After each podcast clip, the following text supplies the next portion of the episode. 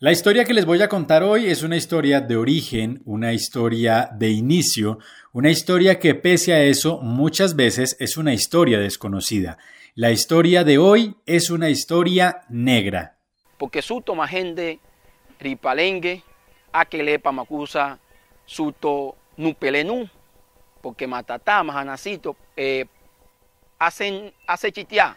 Si no entendieron ni una sola de las palabras que aquí se dijo, no se preocupen, ustedes no están mal. En realidad lo que nos hace falta es conocer un poco más quiénes somos y de dónde venimos, porque esta lengua, tan extraña para muchos de nosotros, es una lengua que ha estado presente en nuestro país desde hace cientos de años. Se trata de la lengua palenquera, porque el día de hoy nuestra historia tiene que ver con Palenque, tiene que ver con los negros, con ese pedacito de África que se quedó aquí desde hace muchos años.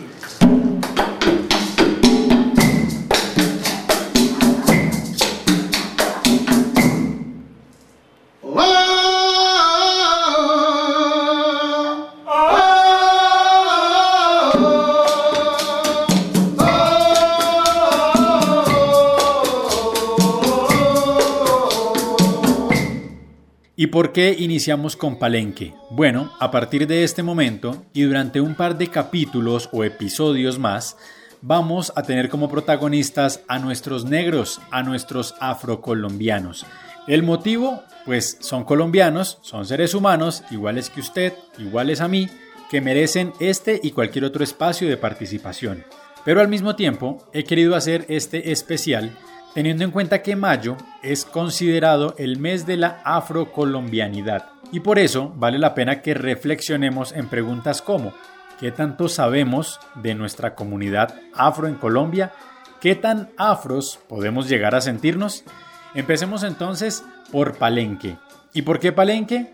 Porque Palenque es considerado el primer pueblo libre de América, lo que nos da suficientes motivos para empezar por ahí y porque fue justamente Palenque el primer lugar no solamente en donde se declaró el primer pueblo libre del yugo español, sino que justamente en Palenque empezó toda nuestra historia afro. Una historia que viene de años atrás. Y por eso, para entenderla mejor, pues lleguemos a Palenque. ¿Cómo es llegar a Palenque? Bueno, en primer lugar se van a encontrar con una comunidad totalmente autónoma aún. Es un pueblo muy, acogedor. El primer impacto que te vas a encontrar es con que la gente es muy amable en realidad, la amabilidad de la gente, la hospitalidad, la gente poder querer saludarte, contarte algo, preguntarte dónde eres. Llegas a la plaza principal que lleva por nombre Bencos Viejo, está la estatua de, Bencos. Eh, respectivamente, pues recorrer el pueblo sin ningún problema, ir a los puntos temáticos o, puntos donde se hicieron muchas historias de, nuestros antepasados, te vas a encontrar con una tranquilidad absoluta en realidad. Es el, primer impacto que se lleva uno cuando llega a Palenque. El personaje que me va a estar acompañando en esta oportunidad es conocido como Lamparita. Lamparita es el nombre que ha tenido su familia con el paso de los años en realidad su nombre es Franklin Tejedor, conocido por algunos como músico, conocido por otros como palenquero o desconocido como muchos de los palenqueros que tenemos en Colombia. Si ustedes hicieron parte de una generación a la que yo pertenezco, en la que cuando tuvimos la posibilidad de conocer el mar en los años 80 o 90, lo primero que veíamos era a unas mujeres de piel negra, pero de trajes muy vistosos y que llevaban frutas en su cabeza a las que se les llamaba palenqueras y que nos ofrecían sus frutas, sobre todo cuando tuvimos la oportunidad de estar puntualmente en la ciudad de Cartagena. ¿Cuántos se preguntaron por qué se les decía palenqueras? Bueno, justamente porque salieron de Palenque y las veíamos como las mujeres que nos vendían frutas. Pero ahí empieza justamente la trascendencia de este lugar y de este color de piel. Porque no simplemente vendían frutas, tenían un trasfondo con cada una de las actividades que realizaban. Nuestras mamás o abuelas o tías que van a, las ciudades más cercanas, acá en este caso Cartagena, Barranquilla, a vender sus productos que pues las frutas, los dulces, pero detrás de todo eso es toda una resistencia en realidad, como trabajar independiente para tener toda su autonomía y poder sostener su familia, sus hijos, para que los hijos puedan acceder a la, a la educación en realidad, porque yo siento que lo que puede hacer cambio es, es la educación en realidad. Entonces, por eso se veían ellas con ese, como con ese deber de poder salir y vender sus productos y poder financiar los estudios de sus hijos y, y su familia en realidad. Si ya tienen en su cabeza una idea, un recuerdo de quiénes son las palenqueras, o ustedes incluso recientemente han hecho un viaje o vieron fotografías de estas mujeres bellísimas que se encargan no solamente de vender frutas, sino que hoy en día permiten que usted se pueda tomar una foto con ellas, pues estamos hablando justamente de las mujeres palenqueras. Habrá otra generación que se acuerde de un palenquero más particular. Se trata de Antonio Cervantes Kit Pambelé. Yo le traigo aquí mi canto con cariño y con esmero al gran Antonio Cervantes, al gran Antonio Cervantes de campeones el primero. Pambelé fue uno de los boxeadores más famosos que tuvo Colombia en los años 70 y que incluso hoy en día sigue siendo recordado. Polémico, entre muchas otras cosas, por su desafortunada adicción a las drogas, pero también porque en los años 70 fue el primer deportista que se encargó de llevar el tricolor de una manera distinta. Sí, aunque muchos lo criticaron, fue el primero que se puso una pantaloneta y subirse al cuadrilátero para pelear con los colores de la bandera. Algo que le criticaron mucho, pero que sirvió para que también muchas personas conocieran un poco más de su país y se interesaran por ese lugar en el que él nació. Hablemos entonces de Palenque. Yo me voy pa Palenque, yo me voy pa Palenque, yo me voy, yo me voy, yo me voy, yo me voy. San Basilio de Palenque o el Palenque de San Basilio Geográficamente se ubica a aproximadamente 50 kilómetros de Cartagena, es decir, a un poco más de una hora. Tiene alrededor de 5.000 habitantes en este momento, pero, pese a su importancia y trascendencia, es apenas un pequeño lugar que parece detenido en el tiempo, corregimiento del municipio de Maates y hace parte, por consiguiente, del departamento de Bolívar. Ese lugar pequeñito existe hace más de 300 años, un lugar que empezó a figurar en nuestra historia cuando Bencos Biojó se encargó de llegar a este lugar con aproximadamente 30 cimarrones, que era el nombre que se les daba a los esclavos que se escapaban, y formaron este lugar. Palenque significa una empalizada, es decir, una especie de lanzas que se ubican en la parte de afuera del lugar que se quiere defender y por eso se le conoce como palenque. Ahora, el nombre de San Basilio tiene otra historia detrás, pues se habla de un santo que era llevado, justamente San Basilio, pero quienes llevaban al santo se encontraron con que el terreno por el que estaban pasando en ese momento tenía muchísimo barro, el santo no quiso salir de ahí y decidieron nombrarlo el patrono de la zona. De ahí el nombre de Palenque de San Basilio o San Basilio de Palenque. Pero entonces hay que devolvernos más en la historia.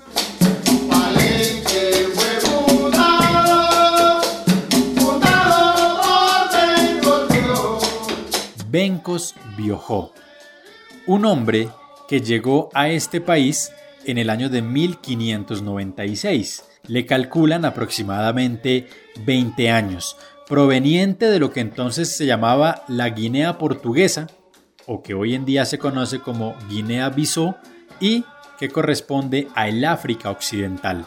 ¿Por qué llegó? Bueno, llegó esclavizado como llegaron todos los afro que hay hoy en día en nuestro territorio, o bueno, mejor como llegaron justamente sus padres, sus abuelos, esa primera generación que fue traída en la modalidad de esclavitud porque la esclavitud y el negocio de traficar con esclavos era legal, se podía hacer. Era un negocio en el que participaban Portugal, Brasil, Francia, España, Italia y por supuesto los criollos que habitaban este lugar del continente se encargaron también de volverlo muy normal. ¿Con qué ánimo se traía entonces a los esclavos o por qué se hacía? Pues resulta que en la época de la colonia los indígenas no podían ser esclavizados. Pese a que habían sido maltratados y aniquilados, se expidieron algunas leyes que prohibían que los indígenas fueran tratados como esclavos. Y entonces es cuando se toma la decisión de ir a lugares apartados de África y comprar esclavos, comprar jóvenes fuertes que fueran traídos y a los que se les no solamente entregaba en condición de esclavos, sino que se les acababa su vida y sus nombres. Bencos fue llamado a partir de ese momento Domingo. Y por eso, en algunos libros de historia o en algunos contenidos relacionados, aparece como Domingo Biojó. ¿Y de dónde venía Bencos? Pues de África. Pero al llegar a este lugar y no soportar justamente esta condición, decide escaparse unos años después, algunos dicen que dos, tres años después de haber llegado a un lugar que se conoce como la Ciénaga de Matuna, en la zona que hoy en día es el municipio de Tolú. Pues de ahí este grupo sale y se ubica en lo que posteriormente se llamaría el Palenque de San Basilio. Para los palenqueros entonces, para los descendientes de Bencos, ¿quién es o quién fue Bencos Biojó? Bueno, para mí en particular Benco es nuestro ejemplo a seguir en la comunidad palenquera por toda esa, esa inteligencia y esa forma de manejar todo el tema de mismo derecho que tenemos todos los seres humanos en la tierra en realidad. Entonces, a partir de esa, de esa política y esa ideología que tuvo nuestro gran eh, Benko Viejo, eh, es nuestro ejemplo a seguir en este caso. Ya llámese por eh, las políticas, el tema cultural. Bencos, como lo dice Lamparita, como lo está diciendo Franklin, es. Para los palenqueros, Bencos sigue siendo. Pese a que Bencos fue ahorcado y descuartizado en Cartagena el 16 de marzo de 1621.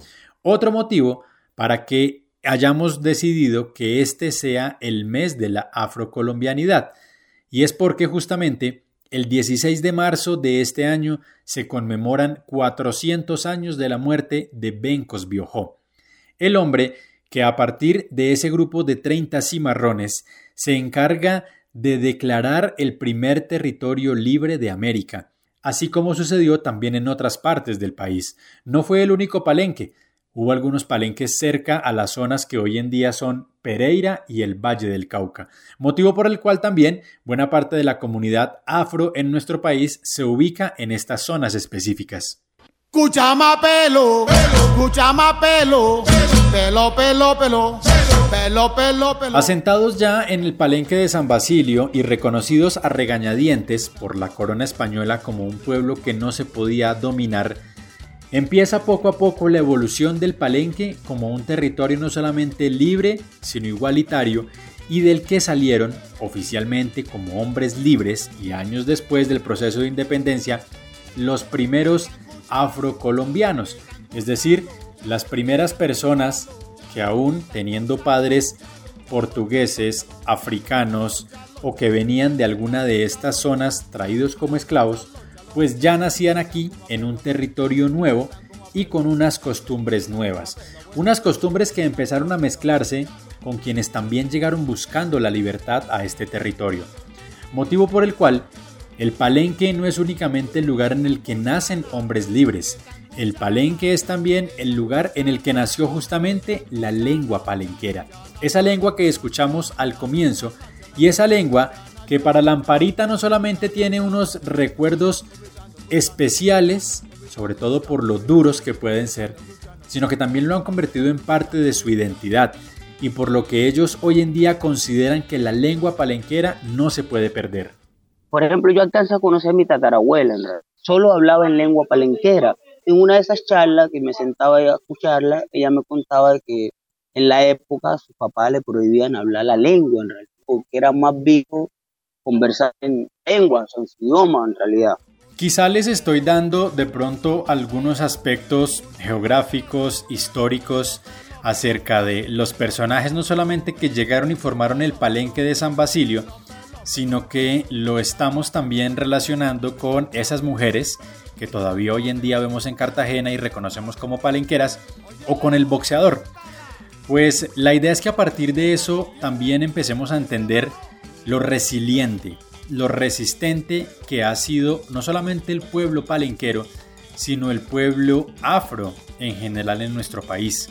Ya hablábamos de fechas especiales y que vale la pena rememorar como mayo, mes de la afrocolombianidad, 400 años de la muerte de Bencos Biojó, pero asimismo, en este año 2021 se cumplen 170 años desde que la esclavitud fue abolida en nuestro país, algo que sucedió en 1851. Ahora, la esclavitud entendida como el negocio de las personas, el negocio de llevar en este caso afros de un lugar a otro.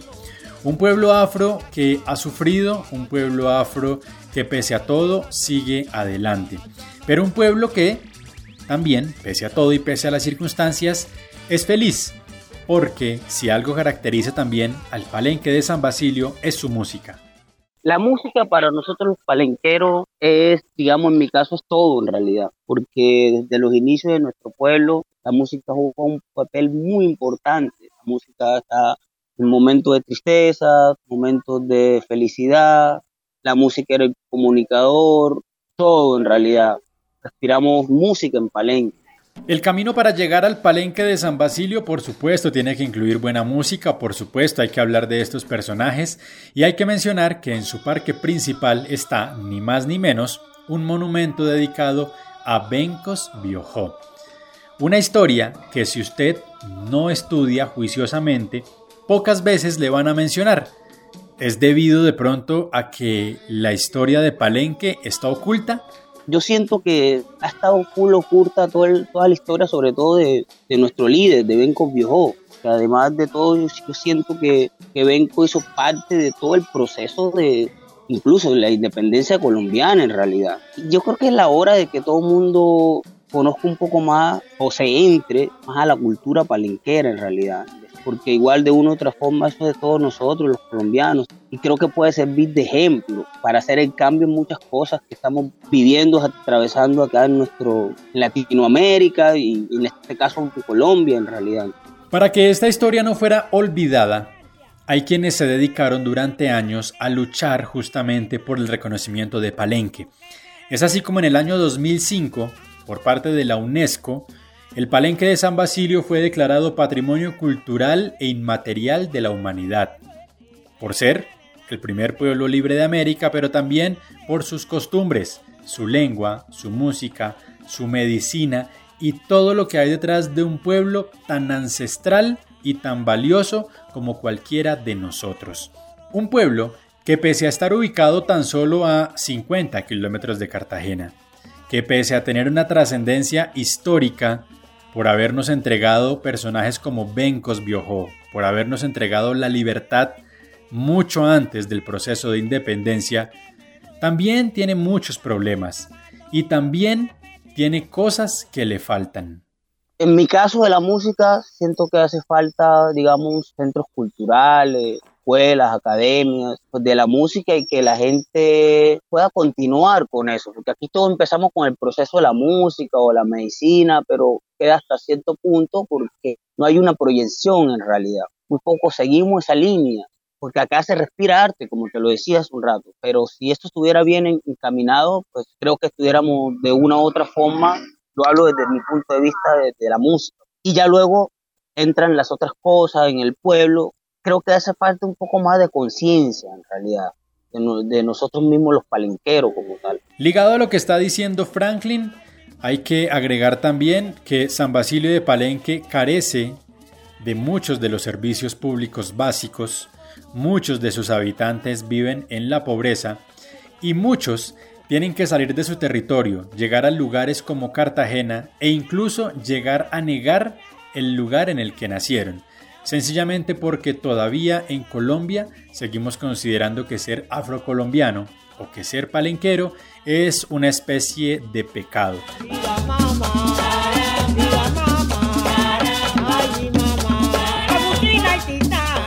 A Franklin lo conocí hace un poco más de cinco años. Hemos tenido la oportunidad de compartir en distintos escenarios, él como músico, yo como periodista, porque Franklin no solamente es un orgulloso palenquero, es un hombre que tiene en sus venas la historia de Bencos Biojó, como la tienen todos los habitantes de Palenque. Franklin habla palenquero, Franklin de hecho se devolvió para Palenque una vez empezó la pandemia de COVID-19, pero desde allá tuvimos la oportunidad de hablar, porque pese a algunas interferencias que tuvimos durante nuestra conversación, es posible llegar a Palenque, es posible conocerlo. Existen los medios, existe la tecnología para tener un viaje virtual, para también comprar un pasaje de bus que lo lleve a usted hasta el Palenque de San Basilio, o también para escuchar cómo se quieren entender las nuevas generaciones de Palenque. Y lo digo así porque Franklin es el fundador de una agrupación musical conocida como MeToo.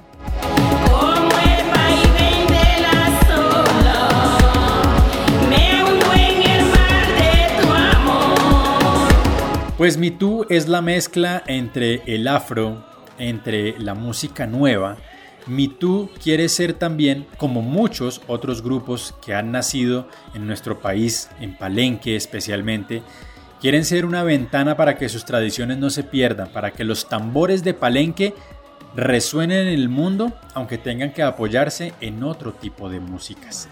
Porque aunque han pasado 170 años desde que finalizó la esclavitud, aunque han pasado 400 desde que murió Bencos Biojó, aunque mayo sea el mes de la afrocolombianidad, este sigue siendo un país que todavía no reconoce lo que son nuestros afro, nuestros negros, nuestros cimarrones, porque nos guste o no, también la raza humana viene de un ser humano negro. El primer ser humano nació en África y nosotros nos hemos empeñado en decir que son diferentes a nosotros, incluso al llamarlos de color, cuando en realidad quizá los que cambiaron de color somos quienes no somos negros. Pero al final esa es otra historia, otro espacio en el que seguiremos reivindicando lo que significa ser afro en Colombia. Una reivindicación que se logra también desde cómo hablamos con y de ellos, cómo nos comunicamos.